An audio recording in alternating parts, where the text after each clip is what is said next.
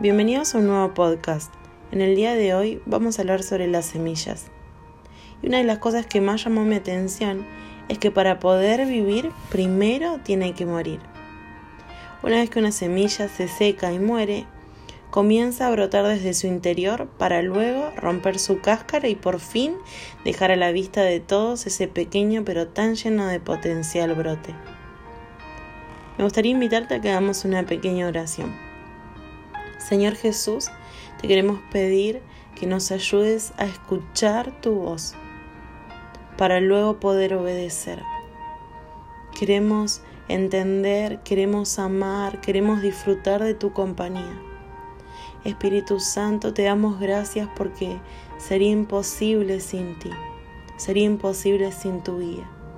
Queremos pedirte que nos ayudes a entender, a discernir qué es lo que papá está anhelando, para cumplir, para hacer realidad los anhelos de su corazón.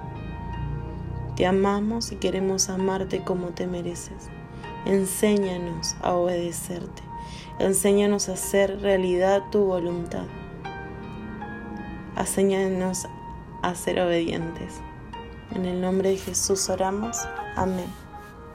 En estos días meditaba en una palabra que se encuentra en Mateo capítulo 6, versículo 30 al 33 que dice lo siguiente.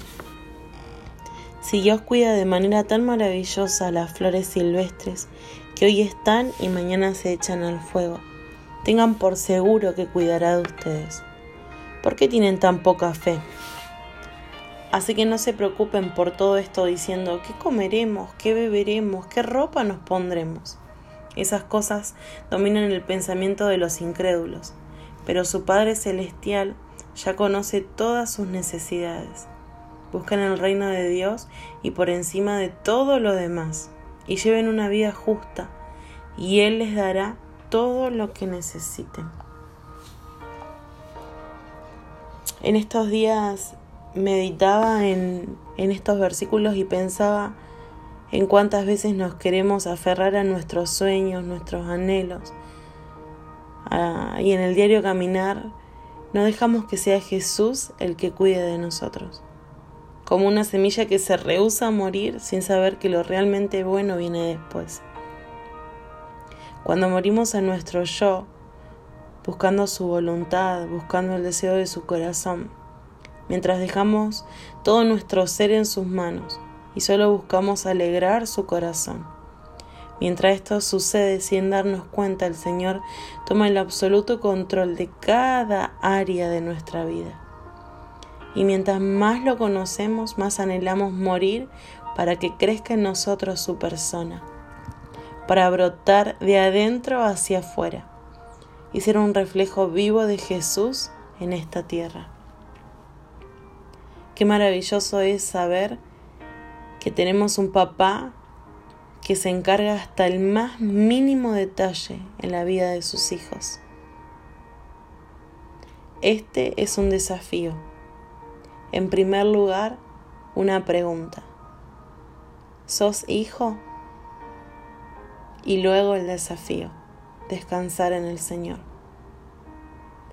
Muchas veces somos como una semilla que se rehúsa a morir queriéndonos abrazar de todo lo que nos aleja de papá, de las cosas terrenales. Pero cuando el Espíritu Santo viene con esa convicción a nuestro corazón, podemos empezar a vivir el verdadero Evangelio, que es morir para que Él crezca en nosotros, para que Él tome el absoluto y completo control en nuestras vidas. Esta es una invitación para que te sientas hijo. Y si no te sentís hijo, para que le pidas al Espíritu Santo que traiga convicción de hijo a tu corazón y puedas entender que no existe privilegio más grande que morir a nuestra humanidad para que lo eterno crezca en nosotros. Esta es una invitación para que mueras a tu persona, a tu orgullo, a tu tristeza, a todo eso que te aleja de papá y permitas que Él crezca en vos. El Señor sana nuestras heridas, arregla lo que está roto y crea algo completamente nuevo. Como una semilla que murió, el Señor hace crecer un pequeño brote que con el tiempo quede expuesto a la vista de todos. Y ese pequeño brote no queda en brote, sino que cada vez que lo conocemos más a Él, crecemos y crecemos hasta formar, hasta que Él forme en nosotros esos árboles enormes que dan ese maravilloso fruto. Quiero invitarte a que puedas pedirle a papá que te ayude, que nos ayude a ser hijos, que nos ayude a entender que nada en esta vida vale más que la eternidad que hay en Él, que podamos ser un reflejo vivo de Jesús, morir para que Él crezca en nosotros.